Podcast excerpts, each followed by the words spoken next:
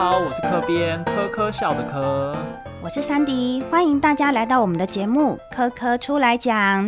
哎，科编，你知道吗？蜜蜂它是一个很有组织、很严谨的昆虫。哎，我知道啊，蜜蜂啊，它除了组织很严密之外，它们还有一些呃，蜜蜂自己的社会阶级。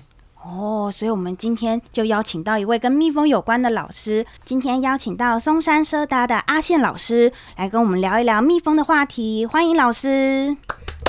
各位好，山迪好，各位听众大家好，我是阿宪老师。啊，我现在在松山社大服务。那以前曾经在呃澳洲的时候有养过蜜蜂，然后也在台大当过研究助理。对，那现在就是做蜜蜂教育的推广工作。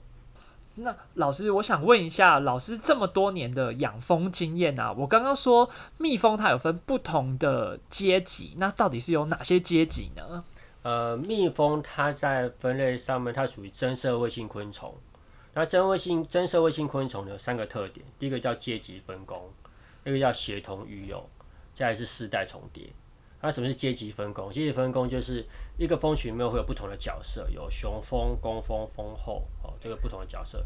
那什么是呃呃协同育幼？协同育幼就是蜂后所产下来的呃各子代呢，工蜂会一起照顾它们，会有协同育幼。那什么叫世代重叠？就是蜂后座传下来的子代及其子代都会同时存在这个巢房里面。那这种昆虫呢？这种这种社会这种真社会性行为，在呃世界上只有四大类的昆虫有。第一个是我们的主主角嘛，蜜蜂，好，就是蜜蜜蜂的。然后再就是呃胡蜂的，好，所以蜜蜂跟胡蜂是不同的生物哦。蜜蜂科跟胡蜂科是不同生物，虽然它们都是分类在摩翅目底下，可是完全不一样的生物，它们生态习性也不同。好，所以蜜蜂、胡蜂，再就是我们生活上很多看到的蚂蚁，好，蚂蚁也是一种真社会性的行为。好，那第四个呢，就是环境中很常出现，可是我们常常忽略的白蚁，就是这四大类的昆虫呢，才会有真社会性行为。那呃，其他的昆虫呢，它有社会行为，可是并不会像这四大类昆虫一样有这么。复杂的真社会性的行为。哎，老师有讲到真社会性的昆虫，那我觉得蜜蜂它跟蚂蚁一样，就是它的巢其实还蛮有特色的。那我们大概都知道，蜜蜂的蜂巢里面有分很多格子状、六角形这样紧密的排列，而且是由蜜蜂的蜂蜡所制作而成的。那可不可以请老师来聊一聊，就是蜜蜂是如何做出这个蜂巢，然后这个蜂巢后续可以有什么样的功能？蜜蜂的腹部的腹侧有所谓的蜡腺，好，那这个蜡腺会分泌蜡质，那蜜蜂呢会又透过这个蜡质把这个呃巢房建立起来成六角形。那为什么做成六角形呢？是因为六角形它最节省空间，而且在结构上面是最稳、最稳定的、最稳固的。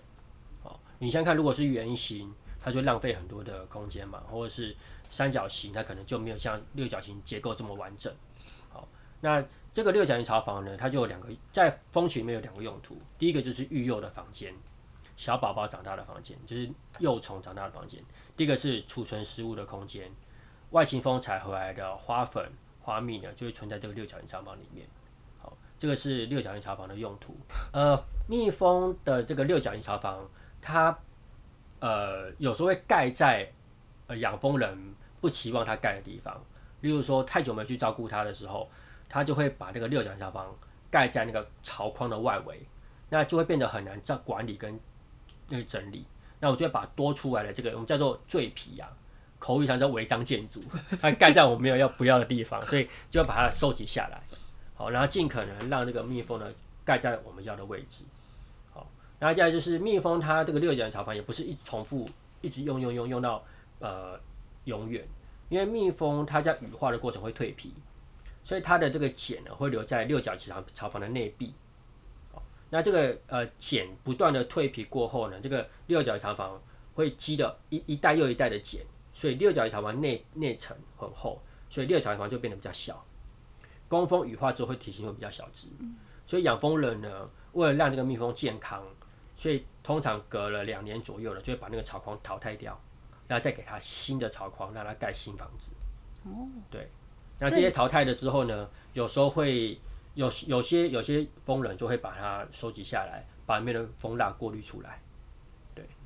诶，所以老师所以一开始的时候，新的巢框它上面是什么都没有，然后蜜蜂是自己去分泌呃蜂蜡，把这些嗯就蜂巢得做出来的嘛。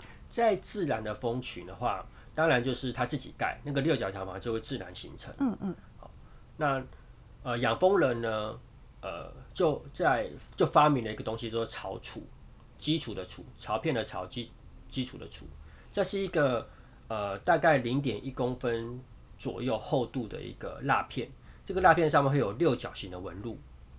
那我们把这个巢储呢镶在木框上头，蜜蜂要盖房子的时候，盖新的巢房的时候呢，就会沿这个六角形的纹路往外盖。那你这个巢框呢，因为有了巢组之后，你盖出来的巢房都是工蜂房。那因为只有工蜂会工作啊，雄蜂不工作，所以你给它巢储之后，它盖了都是工蜂房，以后羽化出来的都是工蜂，就会有很多的工蜂投入生产的行列。那有了这个巢组之后，你的巢框也会比较坚固，比较耐用。所以巢储变成是一个很重要的发明。那在自然的情况下，没有人为照顾的野生蜂群，它盖出来的巢房就不一定是工蜂房了，有可能是雄蜂房。那雄蜂在巢房里不工作啊，它就是只会吃啊，哦，那没有繁殖的需求的情况下，它就会消耗蜂群的里面的食物，啊，所以养蜂人呢，为了提高整个蜂群的生产的效率，就会发明了这个巢储之后，那个蜂群里面会有大量的工蜂会出现。哎，所以老师，我想问一下，所以雄蜂房它的房子长得比较不一样，是不是六角形的吗？还是也是也是？但是它是比较大的六角形，在体型上呢，呃，公蜂、雄蜂、蜂后这三个个体，它们的体型不一样。蜂后哦，就是所谓的蜂王，它的腹部比较长，它的腹部的长度会超过翅膀。好，那雄蜂呢，它的腹部没有像蜂后这么长，可是它的宽度比较宽，比较胖。好，这是横向发展。那工蜂呢是没有那么胖，然后也比较短，体型来讲是三个里面就是体型最小的。对，那因为雄蜂呢比较胖，所以它住的房间叫雄蜂房，所以它房间要比较大，所以是一个比较大的六角形。所以六角形也不是只有一种形一种的 size，它其实有两种 size，有两种尺寸，一个叫做大的叫做雄蜂房，比较小的六角形叫做工蜂房。哦，这个我老师这样一说，我就想起我有去参加参观过那种养蜂人的拿起来的那个蜂巢，我的确是有心中有产生过那个问题，就是为什么有的房间比较大，有的房间比较小？对，就是完完全就是跟取决于这个蜂群它的需求。如果在繁殖季节的时候呢，这个蜂群希望产生后代，雄蜂数量就会比较多，这时候呢就会比较多的雄蜂房。好，那。不管一个蜂群里面有几只蜜蜂，它只有这三个成员，那百分之九十以上都是工蜂。我们在野外看到的，在花朵上停留下来的都是工蜂。那雄雄蜂的数量呢，要根据这季节。如果是繁殖季节，雄蜂数量比较多。好，如果是在冬天呐，或者很热的夏天，没有繁殖需求，雄蜂数量就比较少。那蜂后就只有一只。所以不管报章杂志、媒体上面拍出来有多少蜜蜜蜜蜂密密麻麻的，百分之九十都是工蜂。哎，老师，我看到说蜜蜂它除了是有阶级的分工，有蜂后、雄蜂还有工蜂之外呢，我觉得很有趣的是工蜂它里面还有依它们的呃一些生理条件的不同，所以分了不同的部门哦。呃，基本上我们可以把蜜蜂分为两大，就是成年成蜂啦。就是从巢房羽化出来的这个成蜂呢，我们可以分为两大类，一个叫内勤蜂，内勤蜂就是负责内务的，好，所以刚刚提到的这个呃育幼的，好，像这个我们叫做 nurse bee，好，中文翻译叫护士蜂然后就是照顾幼虫的，好像护呃护士蜂啊，还有照顾服侍蜂后的，好像侍卫蜂，就是蜂后附近呢会有一圈工蜂来服侍它的，叫侍卫蜂。好，还有建造巢房的这些，我们都叫内勤蜂，负责内务，照顾幼虫、服侍蜂后、接收食物、清理巢房这一类的。那第二大第二个呢，叫做外勤蜂，负责外勤工作，采集食物的，像是采集花蜜、采集花粉，好，或者是甚至在天气温度很高的时候会采集水，有时候还会采蜂胶，好，所以采集的这一类叫外勤蜂，好，所以分这两大类。对，这个是蜜蜂的这个呃分工。那这两大类呢，也不是一刀划分，说啊时间到了它就是从外勤，啊也不是，它会根据蜂群的需求会互相调整。它有时候作为呃照顾幼虫，有时候会服侍蜂后，有时候呢蜂群如果出现什么状况，它又会去做做可能建造巢房的工作。好，那外勤蜂呢基本上是负责外勤，可是如果这个蜂群呢内勤的勤务不够了，外勤蜂偶尔也是会去做内勤的工作。那如果外面的食物开花植物非常多，内勤蜂会提早变成外勤蜂。它可能五天或十天，它本来要它可能要二十天后才会成外勤蜂，可是现在刚好是流蜜期，那食物很多，它可能会提早变成外勤蜂。所以虽然我们是这样子分类，但是蜂群是一个会互相支援的一个呃生物。所以说，老师我可以问一下，所以内勤风有说他可能是出生就羽化之后的前几天会当内勤风，然后再视情况变成外勤风，还是说他们就是冥冥中的 DNA 就注定他？羽化之后，他就是内勤风或外勤风。外勤风会内勤风会变外勤风。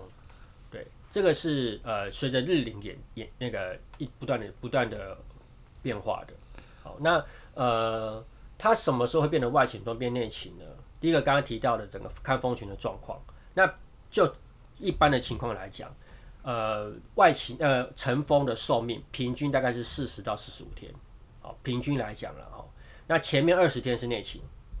后面二十天是外勤，那怎么让内勤变外勤？内勤就是不太会飞啊，它是在巢房面做内务嘛。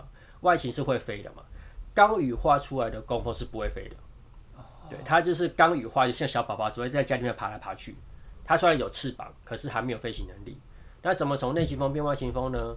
就是会选在晴朗的午后，可能十二点过后，好天气的时候呢，内勤风会飞出巢房，可是不会飞远，它会在巢口逗留。然后上下飞摆动，头朝着巢口，然后呢不不飞进去，也不飞走，就在巢房一直这样逗留。那这个行为我们叫做试飞，好定位飞行。它这时候会认家的位置，然后呢会锻炼它胸部的肌肉，它具有飞行能力，然后顺便排便。啊，蜜蜂爱干净哦，除非你的蜜蜂生病，要不然正常的蜜蜂是会飞到外面大便的哦。好，所以它这个在试飞的时候呢，就会排便，然后呢训，呃，训练胸部的肌肉，然后认巢，然后等到这个过程可能会持续个几天，慢慢慢慢慢，等到它的这个飞行能力够了，它就会从内勤风变成外勤风，出去工作。哦，好酷哦！就很像做餐厅，一开始我可能只能在内场里面洗盘子，然后洗完之后可能会上煎台，然后再就一直做到外场，然后就可以去做客人的接待。那我想再问老师一个问题，就是其实我们刚刚在跟老师闲聊的过程中，老师一直跟我们严正的证明说，其实这个世界上我们讲的蜜蜂是我们呃呃中文社会的一种智慧上面的讹传。这个世界上除了蜜蜂之外，还有很多蜂类，也是我们大家所不了解。就是因为不了解，所以我们在这边请老师来跟我们说明一下，除了蜜蜂和我们所谓的蜂，到底有什么不一样呢？好，在中文上面有些字并不会单独使用，好像蜂就比较不会单独使用，啊，有些会单独使用，像熊啊、鱼啊、狗啊、猫啊就会单独用。那蜂呢？单独用就很奇怪嘛。那谁最有名呢？就蜜蜂最有名，所以会把蜜蜂、蜜蜂两只连用。可是，在分类上面，什么能够才能够叫做什么什么样的蜂才能叫做蜜蜂呢？就是蜜蜂科蜜蜂属底下的，我们才能叫做蜜蜂。那这种蜂它就会把蜜存在巢房里面，也就是说，环境中有非常多的蜂类，它不会把蜜存起来。全世界的蜂类大概十二万种那反花性蜂类呢，大概是三万种。那蜜蜂呢？这是少数的几种。那全世界的蜜蜂只有九种，啊，所以表示说有很多的蜂呢，它不是蜜蜂，它的生态习性呢跟蜜蜂不一样。这种蜂我们就不不会把它叫做蜜蜂，因为如果你把所有的蜂都叫蜜蜂的话，就会对它有错误的认识。它可能不会把蜜存起来啊，可是你都看到蜜蜂。那最最严重的案例，例如就像虎头蜂这种这种例子，就是它也会飞嗡嗡叫，它也会筑巢，它巢也是六角形的。可是因为你对它不了解，所以你就看到它就把它叫做蜜蜂的时候，那这种呃攻击性比较强的这种虎头蜂，它会叮人，可是你把它叫成蜜蜂，可是偏偏蜜蜂又不太会叮人，蜜蜂就是很温驯的蜂种。所以，我们对于蜂种的认识呢，其实应该要更多深入了解，才不会对它有错误的认。嗯，这些错误的认知让蜜蜂背了不少黑锅，哎。对，就让大家觉得说，只要是蜜蜂就都很凶啊，会叮人。还有就是我小的时候啊，家里的长辈都会在外面看到蜜蜂，都会就直接跟我说，那个东西叫做土蜂。所以我就只要看到那种就是不是我想象中那种会采蜜的蜜蜂，它就是说那个是土蜂。其实。呃，土蜂的确在昆虫的分类上有一个科叫土蜂科。严格来说，我们就在这个科底下的蜂才叫土蜂。可是，一般民众因为对蜂不了解，所以就会把不认识都叫土蜂，它也就叫托旁啊、托旁啊，好，或者是叫野蜂啊、野蜂。什么叫野蜂？就你不认识野野都叫野蜂啊。所以就会有这种这种认知啦。哈，所以呃，像胡蜂科的巢，以或例如像长角蜂、虎头蜂，它的六角形是朝下的。它的巢是，它的巢呢，开口朝下，不像蜜蜂的巢是左右两边。好，那材质也不一样。蜜蜂的巢巢的材质是蜡，它自己腹部的蜡腺分泌的蜡。那长角蜂跟虎头蜂呢，它们的巢是植物纤维，成蜂去会外面出去会去外面呢收集树皮呀或纸箱啊这些植物纤维，然后混合它自己的分泌物，做成六角形的巢房。好，所以巢的材质也不一样。那我们怎么分辨跟怎么分辨蜜蜂跟虎蜂？就看它的巢。好，就看它的巢，因为有些有一些虎头蜂也会黄黑相间啦，所以看那个颜色来讲，其实是比较困难的。因为一般民众也不是博物学家，也不是分类学家，所以呃，看巢是最容易分辨的。那虎头蜂跟长角蜂两个巢又不太一样，长角蜂比较无辜。它常常会被误认为虎头蜂，因为有些长角蜂呢，它体型也比较大，它会被认为说它是虎头蜂。但是长角蜂呢，它比较温驯。好，那怎么分辨虎头蜂跟长角蜂？要看它的巢的形状。长角蜂的巢很像莲蓬头，开口朝下，你只要抬头就可以看到六角形的巢房，而且它只有一颗。虎头蜂不太一样，虎头蜂的巢有外罩，它会有一个罩子。这个也是像植物纤维哈，也是成蜂去外面收集植物做成的，然后会把它的六角形包在里头，所以你抬头看，它会像是一颗球状，不会看到六角形。好，所以虎头蜂跟长角蜂两个不一样，虎头蜂跟长角蜂都属于虎蜂科啦。好，那我们在环境中也会常常看到它。那像这种蜂呢，它的生活的周期、生命周期跟蜜蜂是完全不一样的。哦，蜜蜂它就是一直都会在。就是这个蜂后呢，它的寿命大概是三到五年，哦，所以它会一直在，然后蜂群就会一直长期存在。可是胡蜂的，像虎头蜂、长角蜂，它的生命周期就是顶多是一年。哦，春天的时候呢，蜂后会独立建巢，会自己去外面找材料盖房子，然后产卵后自己照顾这个这个这个幼虫。等到有第一代的工蜂羽化之后，这些工蜂才会投入生产的行列。然后慢慢随着，如果中间都没有遇到天敌天灾，这个蜂群会慢慢的长大，哦，到夏天到秋天，到秋天会最大。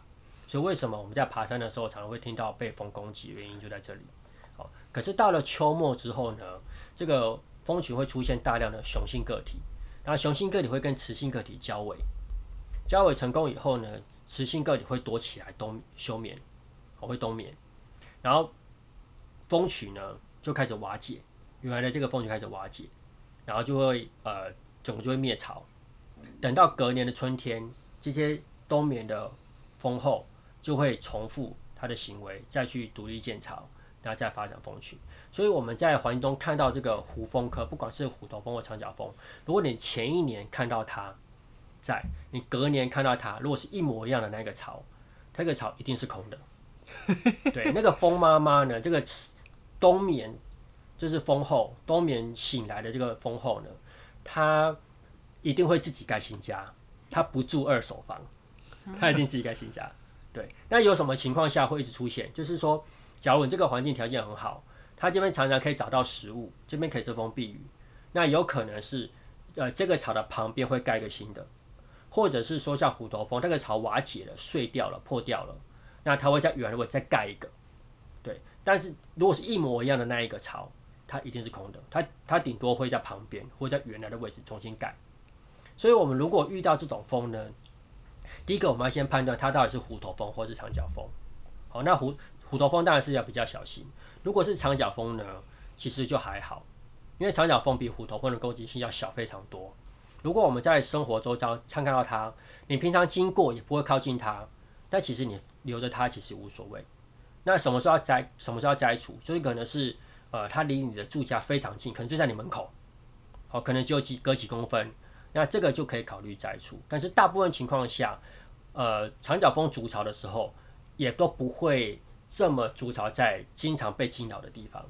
好，如果是在窗台外面就更安全了，你也不要开纱窗，它都不会飞进家里面。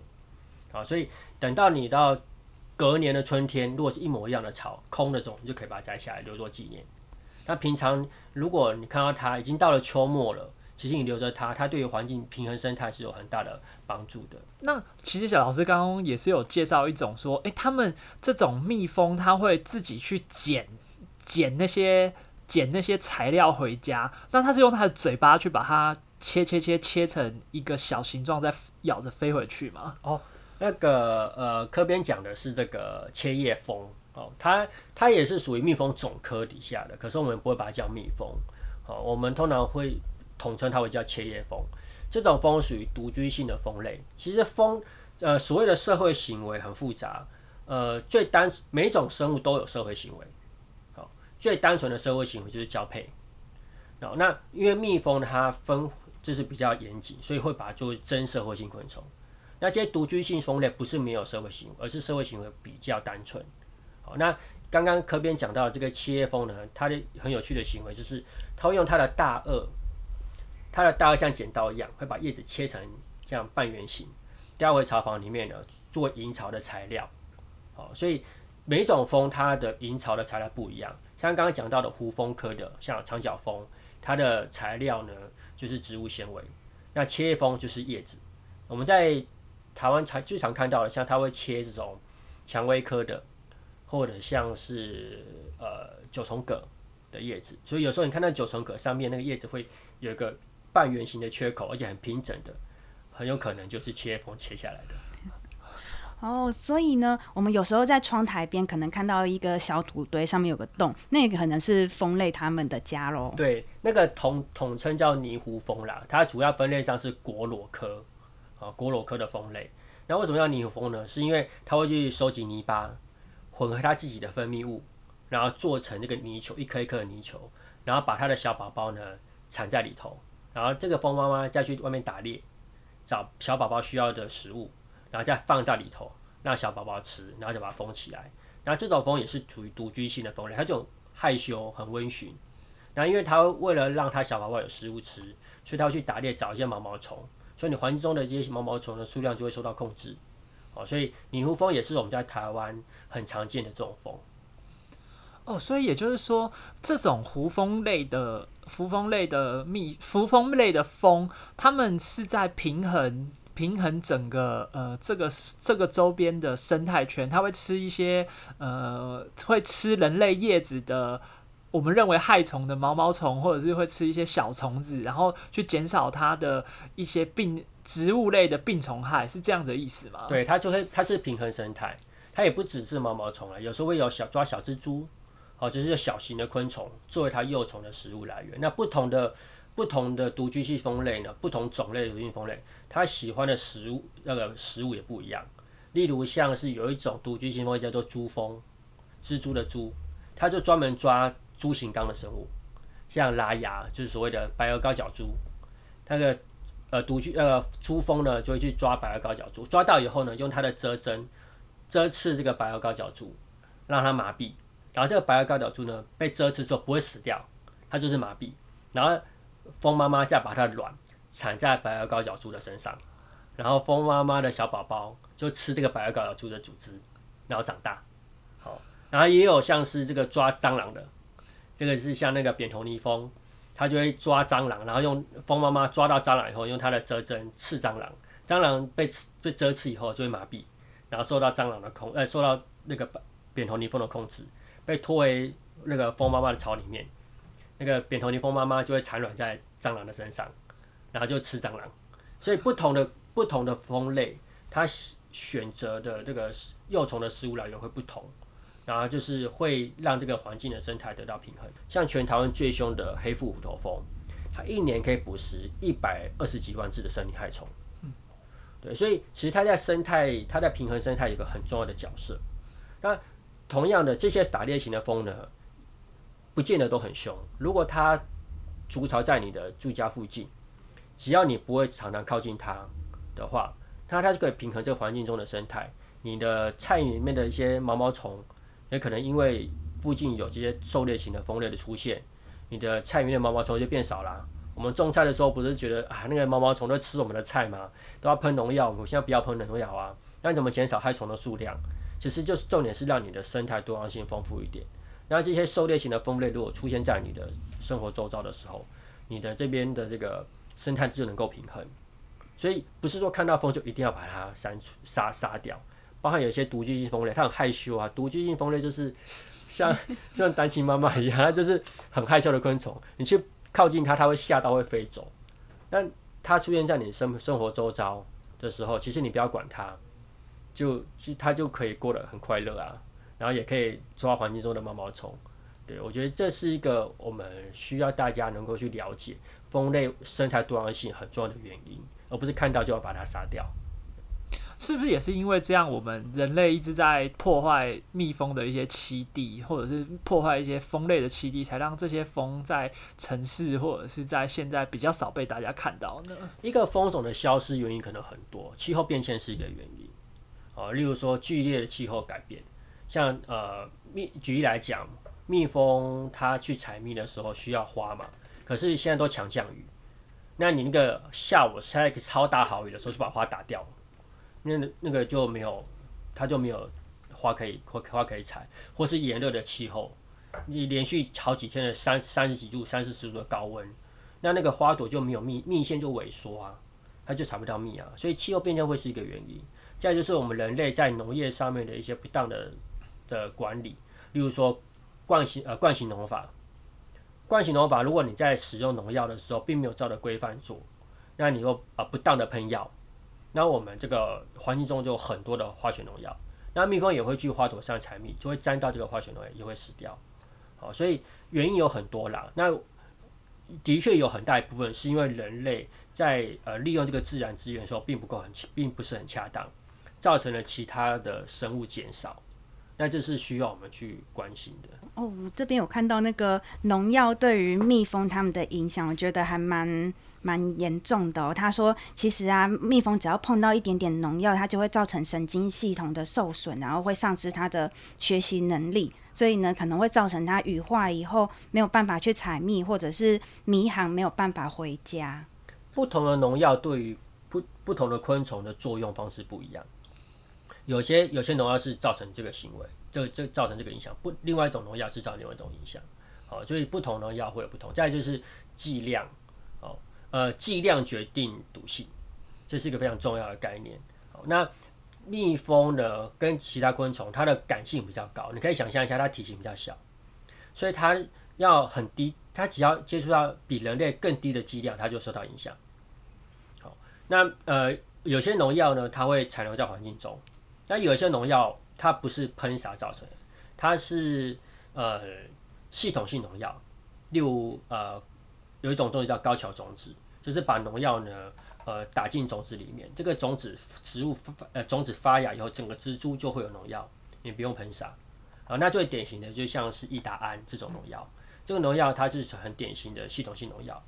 蜜蜂如果采到了这种植物，它有这个呃系统性农药的话，它就会把这种低极低剂量的农药带回巢房里头，好，它会存在这个呃巢房里巢房里面，那不会造成立即影响，不像过去的传统农药，它会造成蜜蜂立即死亡，可是它会累积，好，那极低剂量的这种农药伊达胺，呃，过去在台大研究就会发现，虽然它不会造成立即死亡，可是会造成。成虫的学习行为出现影响，也就是说，它的学习能力会出现异常。它本来透过试飞之后，它会记得家的位置，结果因为这个极低剂量的农药累积，然后它飞出去以后呢，它脑部有个构造叫做讯状体，就是主视记忆能力，它就坏掉了。那它记忆，它这个主主视记忆能力的这个讯状体坏掉以后，它就不知道家的位置，它就会迷航，就回不了家。这很有可能就是蜜蜂消失一个很重要的原因。那今天很高兴跟老师聊到那么多有关于蜜蜂还有蜂类的话题。现在在科教馆呢，我们也有打造一个蜂花园哦。那完成之后，我们也会再办理一些呃相关的体验，还有工作坊以及课程，欢迎大家一起来参与。那也可以作为喜欢蜜蜂的你接触蜜蜂的第一步哦。对，也可以像是老师说的，呃，在蜜蜂这件事情上面，我们没有办法说以领养代替购买，但是只能说你在要决定去养、去认识蜜蜂之前，可以先来这边看看蜜蜂，上上课来了解更多。那今天的节目就到这边，谢谢大家，谢谢大家，好，谢谢科编，谢谢山迪，谢谢各位听众。